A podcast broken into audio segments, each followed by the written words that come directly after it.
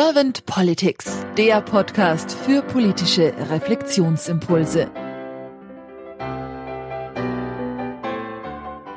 Herzlich willkommen zu einem neuen Podcast von Servant Politics. Ich spreche heute mit Ron Kellermann. Mein Name ist Claudia Lutschewitz. Guten Morgen, Ron. Einen wunderschönen guten Morgen und äh, ganz herzlichen Dank, dass ich heute hier zu Gast sein darf.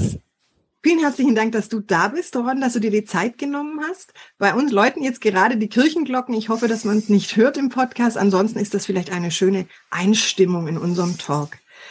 Ron, du bist Storyteller und dir ist am Storytelling sehr wichtig das Wissen darum, das Denken darüber.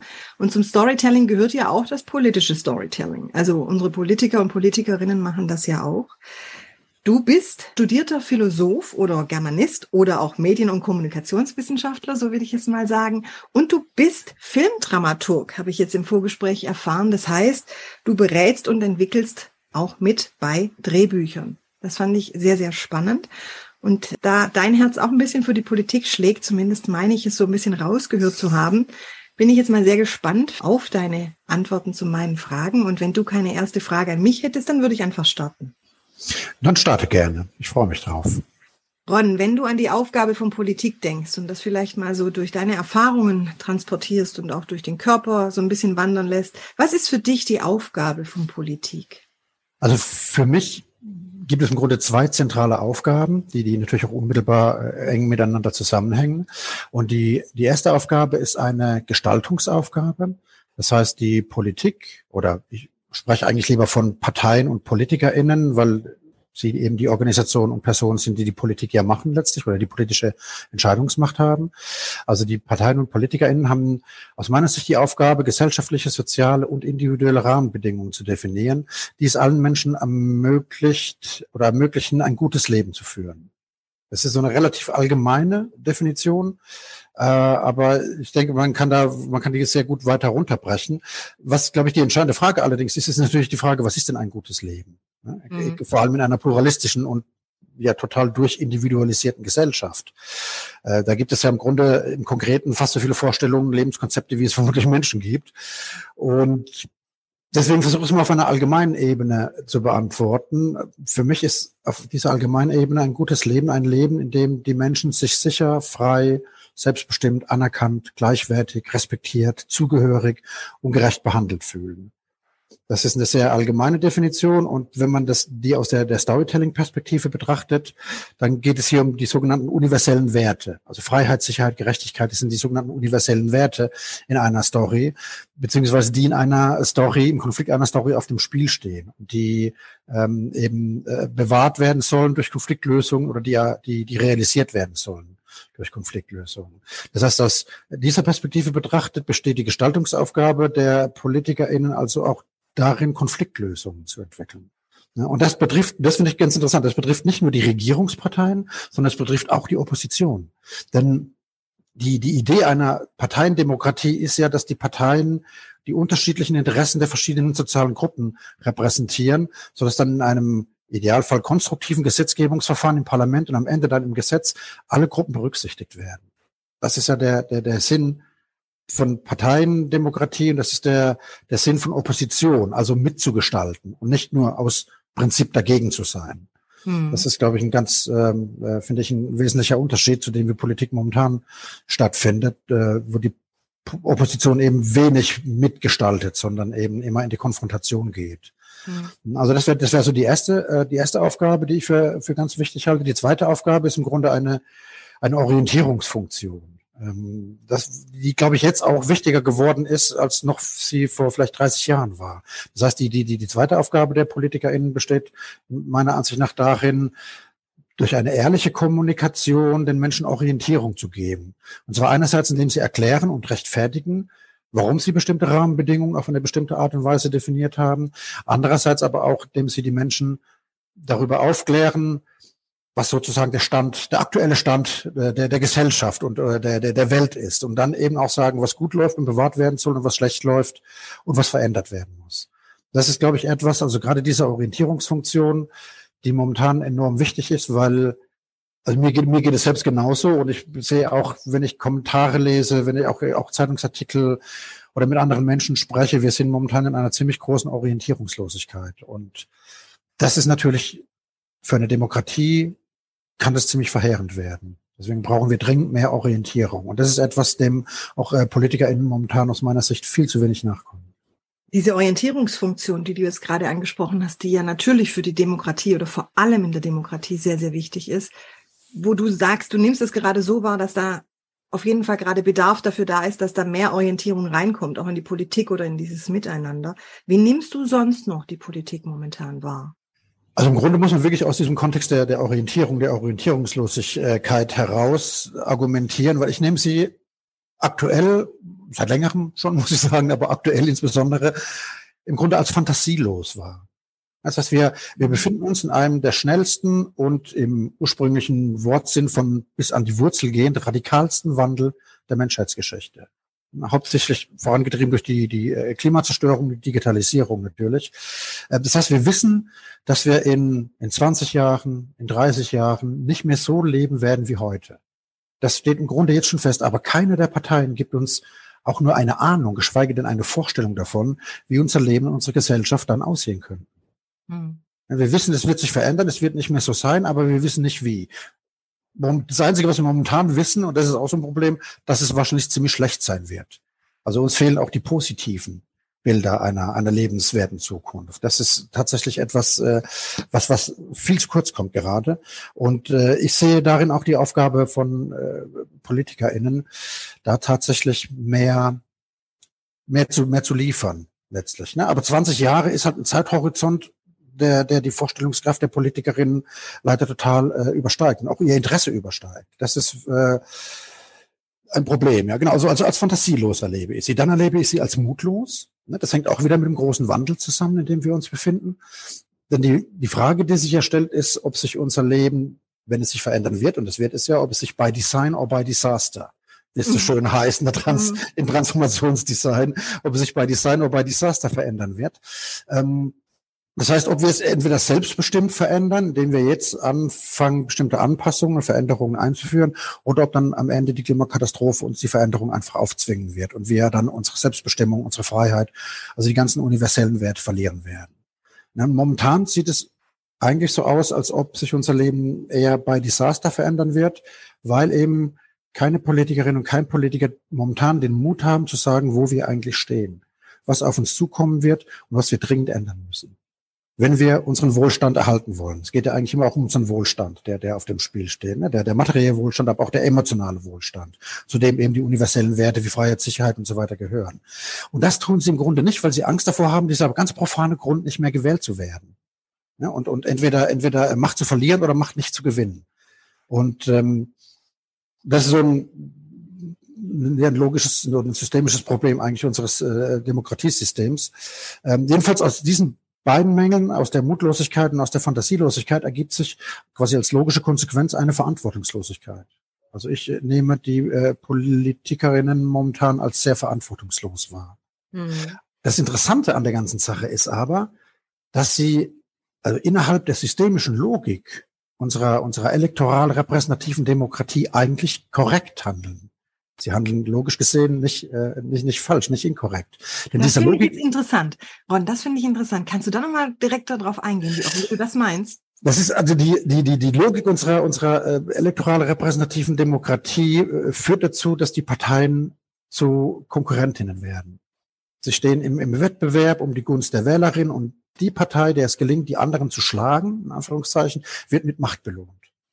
Und das finde ich wirklich sehr, sehr bemerkenswert. Der Kern unseres demokratischen Systems ist eigentlich ein ökonomisches Prinzip, nämlich Wettbewerb und kein demokratisches Prinzip, wie es beispielsweise Kooperation wäre.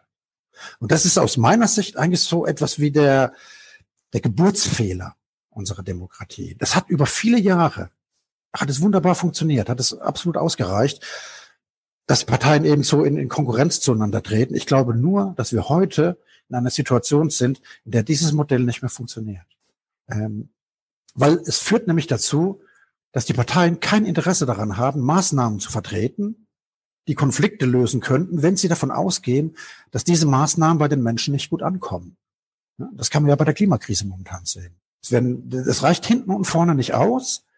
Keine Partei, auch die Grünen nicht, irgendwie machen wirklich konkrete Maßnahmen, um die, die, die Erdergrenzung, äh, die, die Erdergrenzung, die Erderwärmung unter zwei Grad zu, zu, zu äh, begrenzen, ähm, weil sie eben die Befürchtung haben, dass die Mehrheit der Bevölkerung das nicht haben will und ähm, äh, sie dann nicht gewählt werden. Das, das, ist, das ist ein Problem. Stattdessen versuchen sie, und das ist auch etwas, was sich aus meiner Beobachtung in den letzten 20 Jahren nochmal enorm verstärkt hat, versuchen sie, Stimmungen in der Bevölkerung zu erspüren, diese Stimmungen aufzunehmen, wiederzuspiegeln und dadurch aber auch zu verstärken. Oder sogar selbstbestimmte Stimmungen, die für sie günstig sind, zu schüren. Also ein, ein Beispiel vielleicht ist momentan die, die aus meiner Sicht sehr überzogene Stimmung, die in weiten Teilen der, der Öffentlichkeit gegen die letzte Generation herrscht. Das ist eine Stimmung, die aus meiner Sicht hauptsächlich von den Parteien geschürt wurde. Ablenkungsstrategien, Diffamierungsstrategien, Delegitimationsstrategien, Strohmann-Argumente, Dammbruchargumente und so weiter und so fort. Das heißt, die Parteien fahren wirklich das komplette Arsenal gegen die letzte Generation auf. In einer völlig überzogenen Art und Weise. Und der Grund, zumindest aus Sicht der Regierung dafür ist, dass sie verschleiern will, dass sie mit dem Pariser Klimaschutzabkommen ein internationales Abkommen bricht dass äh, sie das Urteil des Bundesverfassungsgerichtes bricht und dass sie sogar das eigene Klimagesetz bricht. Ja, und das ist, das ist im Grunde eigentlich, finde ich, schon ein ganz schön dickes Brett. Das, das, äh, und es müsste eigentlich ein gefundenes Fressen für die Opposition sein. Mhm. Eine Regierung, die so handelt, die internationale Abkommen nicht einhält, die, die das Urteil des Bundesverfassungsgerichtes äh, nicht, nicht einhält, die, die ein Klimaschutzgesetz äh, bricht. Das müsste ein gefundenes Fressen für die Opposition sein. Aber sie spielt diese Karte überhaupt nicht aus, weil sie davon ausgeht, dass ihre Wählerklientel auch nicht mehr Klimaschutz will. Mhm. Ja, das ist natürlich dann, das ist natürlich dann ein Problem, äh, zumindest für den Klimaschutz, für die Menschen, die wirklich mehr, mehr Klimaschutz, mehr Klimaschutz wollen. Und das führt dann dazu, dass die, die BürgerInnen im Grunde bei dem Thema Klimaschutz orientierungslos auf sich alleine gestellt sind. Was das Verrückte an der ganzen Sache ist, finde ich, ist, dass offensichtlich den meisten Medien und BürgerInnen unsere Demokratie mittlerweile so egal zu sein scheint, dass sie sich nicht mehr über die Regierung aufregen, sondern über die Menschen, die immer wieder darauf hinweisen, dass die Regierung eben internationale Abkommen, höchstrichterliche Urteile und eigene Gesetze nicht nachkommt. Und das ist, das ist, finde ich, empfinde ich als totale Schräglage. Wir regen uns nicht über die Regierung auf. Die, wir hätten die schon längst vom Hof jagen müssen, bei der Art und Weise, wie sie handelt, wie sie mit internationalen Abkommen und mit eigenen Gesetzen und mit, mit Urteilen des Bundesverfassungsgerichtes umgeht. Aber Schulterzucken. Und mhm. stattdessen prügeln wir auf Menschen ein, die darauf hinweisen. Das ist irgendwie, da frage ich mich wirklich, wie ist eigentlich unsere Demokratie gerade beschaffen? Du hast jetzt mehrere Dinge angesprochen, die Fantasielosigkeit, die Mutlosigkeit, auch die Verantwortungslosigkeit. Und ein Satz ist mir jetzt sehr präsent im Hirn geblieben. Der Geburtsfehler unserer Demokratie. Was mich jetzt auch zur nächsten Frage bringt aus unserem Podcast. Und zwar, was wünschst du dir dann für die Politik der Zukunft? Zwei, zwei Wünsche, die ich im Grunde habe die sich auch genau auf den, auf den Satz, den du eben äh, gerade nochmal erwähnt hast, auch beziehen. Der erste Wunsch ist nämlich, dass die Parteien und die äh, Politikerinnen ihr Konkurrenzdenken aufgeben. Und dass sie anfangen, kooperativ Lösungen zu entwickeln und dass sie dabei die BürgerInnen mit einbeziehen. Das ist, äh, also gerade bei der Klimakrise, die, wir werden es nicht lösen, wenn wir gegeneinander konkurrieren, sondern nur, wenn wir miteinander kooperieren. Wie es meiner Meinung nach in einer Demokratie eigentlich auch sein sollte. Das ist für mich wirklich, das ist so ein ganz, ganz entscheidender Punkt, dieses Konkurrenzdenken, dass dieses Konkurrenzdenken irgendwie, dass sie das ablegen. Dass sie sagen wir, das war Anfang der Corona-Krise war das ja zum Teil so, auch Anfang jetzt äh, des, des Krieges äh, Russlands gegen die Ukraine. Da gab es ja auch so ein Zusammenarbeiten von Opposition und, und Regierung. Und ich habe jetzt die Zahlen nicht präsent, aber ich bin mir sicher, dass die Zustimmungswerte zur Politik und zur Demokratie in der Zeit relativ hoch waren. Wenn die, wenn die Menschen sehen, das sind die Parteien, auch die einen sind in der Regierung, die anderen sind in der Opposition, aber sie arbeiten gemeinsam daran, einen großen Konflikt zu lösen. Ich glaube, dass das viel besser von den Menschen angenommen wird, als dieses ständige Konkurrenzgehabe, das sie an, an den Tag legen. Dann wünsche ich mir noch, das ist ein zweiter Wunsch, dass die Parteien und die PolitikerInnen wieder zu einem demokratischen Diskurs zurückfinden oder zu einer demokratischen Diskussionskultur, wenn man so will. Ich habe mir zur Vorbereitung auf unser Gespräch die aktuelle Stunde im Bundestag zum Wärmewendegesetz angeschaut. Und ich muss sagen, es war nur schwer zu ertragen. Und ich konnte es auch nicht bis zum Ende anschauen. Das, bei, in, in Talkshows geht es mir im Grunde genauso. Bei mir ist mittlerweile so, dass ich eigentlich Talkshows, sobald mehr als zwei PolitikerInnen dabei sind, nicht angucke. Habe ich jetzt am Sonntag eine kleine Ausnahme gemacht, auch nicht ganz. Anne Will nochmal reingeguckt, da waren es, glaube ich, vier, vier PolitikerInnen. Und ich habe mir jetzt keine Zitate herausgepickt, weil ich, weil ich irgendwie nicht viel davon halte, Sätze aus ihrem Kontext zu reißen, sondern ich habe darüber nachgedacht, welche Botschaften auf der, auf der Subtextebene, also auf dem die Botschaften, die mitschwingen, in Parlamentsreden und Talkshow-Beiträgen den BürgerInnen eigentlich permanent vermittelt werden. Und da ist wirklich die Botschaft der Opposition ist, die Regierung ist schlecht, stümperhaft und führt uns in die Katastrophe. Die Botschaft der Regierung ist, die Opposition hat selbst keine Lösungen oder Lösungen, die, die, die in die Katastrophe führen. Wenn sie an der Regierung wäre, würde alles noch viel schlimmer werden. Das sind die permanenten Botschaften, die in, in Statements von PolitikerInnen, sei es jetzt im Bundestag oder in Talkshows, in Interviews, wo auch immer. Das sind immer die Botschaften, die mitschwingen. Und da frage ich mich ernsthaft, wie die Menschen bei einer solchen Diskussionskultur nicht den Glauben an die Demokratie verlieren sollen. Also das ist etwas, da, da bin ich wirklich, wir müssen da wirklich die zurückfinden, wieder auf, auf eine Art und Weise miteinander kommunizieren, dass das wirklich Demokratie auch lebt. Das ist aber auch für uns, für uns BürgerInnen ist es ja auch so. Es gibt so gewisse Themen, über die können wir nicht mehr diskutieren. Mhm. Gendern zum Beispiel. Tempolimit, Fleisch essen. Jetzt, wenn wir sehen, äh, wie ritualisiert gegen Ende des Jahres soll man an Silvester böllern. Da ist es keine Diskussion mehr möglich weil die Menschen sofort anfangen, aufeinander anzukeilen. Und das machen die PolitikerInnen eben auch. Und das ist etwas, glaube ich, tatsächlich wie das, die, die Basis einer Demokratie, eine, eine gewisse Diskussionskultur zu haben. Mhm. Und wenn wir da nicht zurückkehren, dann ähm, weiß ich nicht, wie, wie lange unsere Demokratie noch äh, Bestand haben wird. Bring im Podcast ganz gern die Frage, diese sogenannte Kanzlerfrage. Du kennst sie. ich bin Kanzler, bloß nicht. ja. Ron, lass es mal auch so durch dein, dein Hirn wandern. Stell dir mal vor, du wärst jetzt Bundeskanzler geworden und du hättest ein Team dabei, also um dich herum, das wirklich sehr konfliktfähig ist, das auch sehr kommunikationsstark ist, das auch wirklich in der Kollaboration und in der Kooperation ist. Also das wenig Konkurrenzdenken hat bis gar keins und wirklich auch, für mich ist immer die Kollaboration die Königsdisziplin des Zusammenwirkens, noch, also noch nach der Kooperation. Und stell dir mal vor, du hättest so ein Team um dich mit Menschen, die begeistert sind für die Demokratie und die sich auch einsetzen für ein Miteinander, für ein gesundes und gutes Leben, wie du es am Anfang ja auch genannt hast in der ersten Frage. Was wären so zwei bis drei deiner Fokusthemen, Ron, die du mit deinem Team gerne angehen würdest? Also zuerst glaube ich, dass wenn, wenn ich in so einer Situation wäre, ich, wie, es die meisten PolitikerInnen ja auch machen, äh, lauter Ja-Sager um mich herumscharren würde, damit ich irgendwie meine Agenda alleine durchdrücken kann. Aber gehen wir mal davon aus, dass ich wirklich so ein Team, wie du es gerade beschrieben hast, um mich hätte. Also im Grunde ist es recht einfach. Ich würde zwei Bürgerinnenräte ins Leben rufen. Äh, in, Im ersten geht es um Maßnahmen gegen die, gegen die Klimazerstörung und, und konkret um die Frage, äh, was müssen wir tun, um das Pariser Klimaschutzabkommen und das Urteil des Bundesverfassungsgerichtes einzuhalten. Und das ist, das ist eine absolute Grundvoraussetzung überhaupt oder eine, eine, eine Bedingung für die Möglichkeit des Zustandekommens von Demokratie überhaupt, dass wir uns an Abkommen und an, an Urteile halten.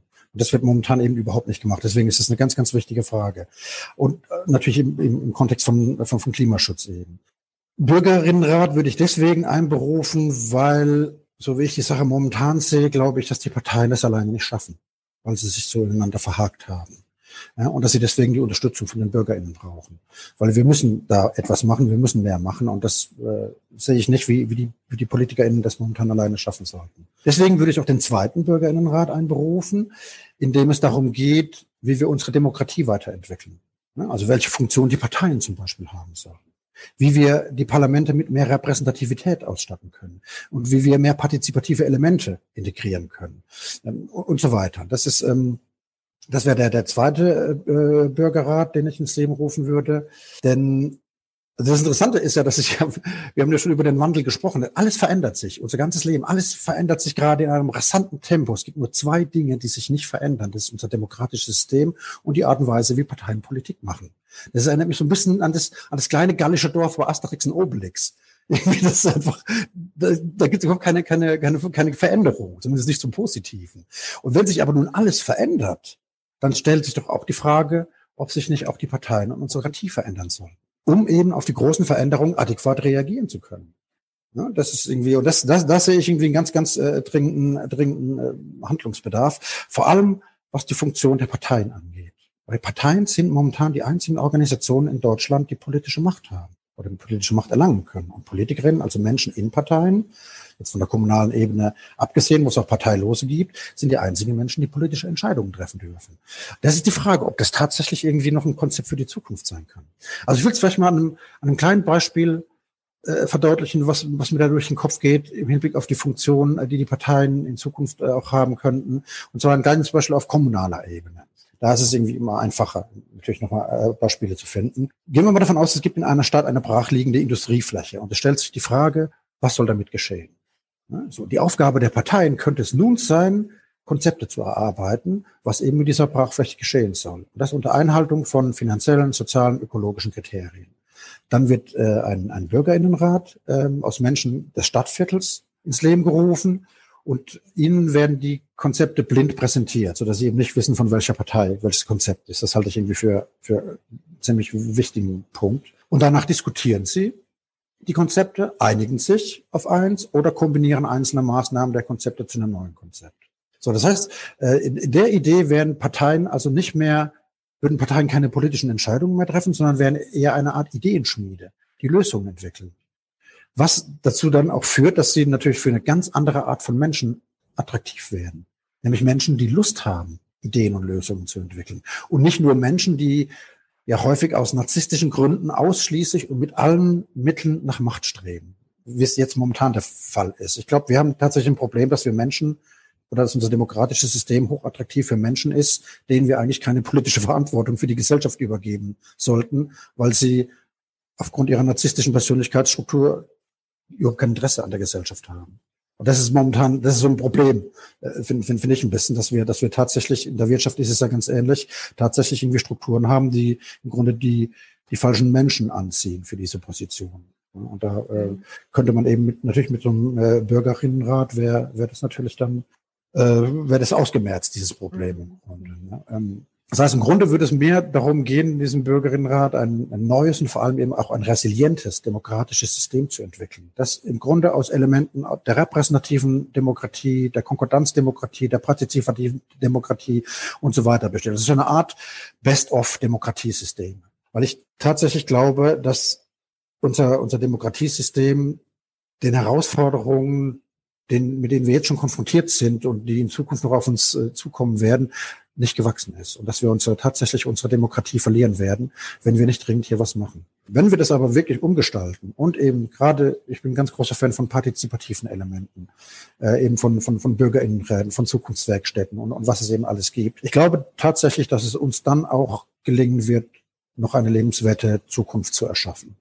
Du hast die Allegorie von Asterix und Obelix jetzt reingebracht. Das fand ich jetzt sehr schön, weil ich denke, vielleicht bräuchten wir diesen Zaubertrunk für unsere Demokratie dass da dann doch vielleicht noch ein bisschen Leben reinkommt in die Bude, so will ich es jetzt mal nennen. Vielleicht nicht nur in den Bundestag, sondern auch in die Landtage, ja, auch in die Gemeinderäte oder in, zu den Gemeinderäten. Also ich denke ja. Ich habe mich bei vielen innerlich nicken sehen, was du so gesagt hast. Ich fand das jetzt auch für mich sehr inspirierend. Ich danke dir sehr für deine Zeit, Ron. Und eine letzte Frage. Habe ich dir jetzt irgendeine Frage nicht gestellt, Ron, die du vielleicht im Zusammenhang mit Politik der Zukunft gerne beantwortet hättest?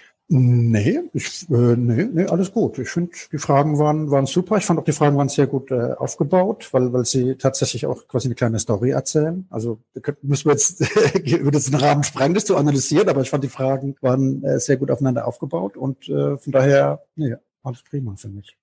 Dann danke ich dir, Ron, ganz herzlich. Und ich wünsche dir noch einen wunderschönen Tag heute. Die Sonne scheint. Bis bald. Du hörst von mir. Dankeschön, Ron. Ich danke dir und äh, es ja, war mir eine große Freude, hier sein zu dürfen. Und äh, vielen Dank, dir auch einen schönen Tag. Bis bald wieder.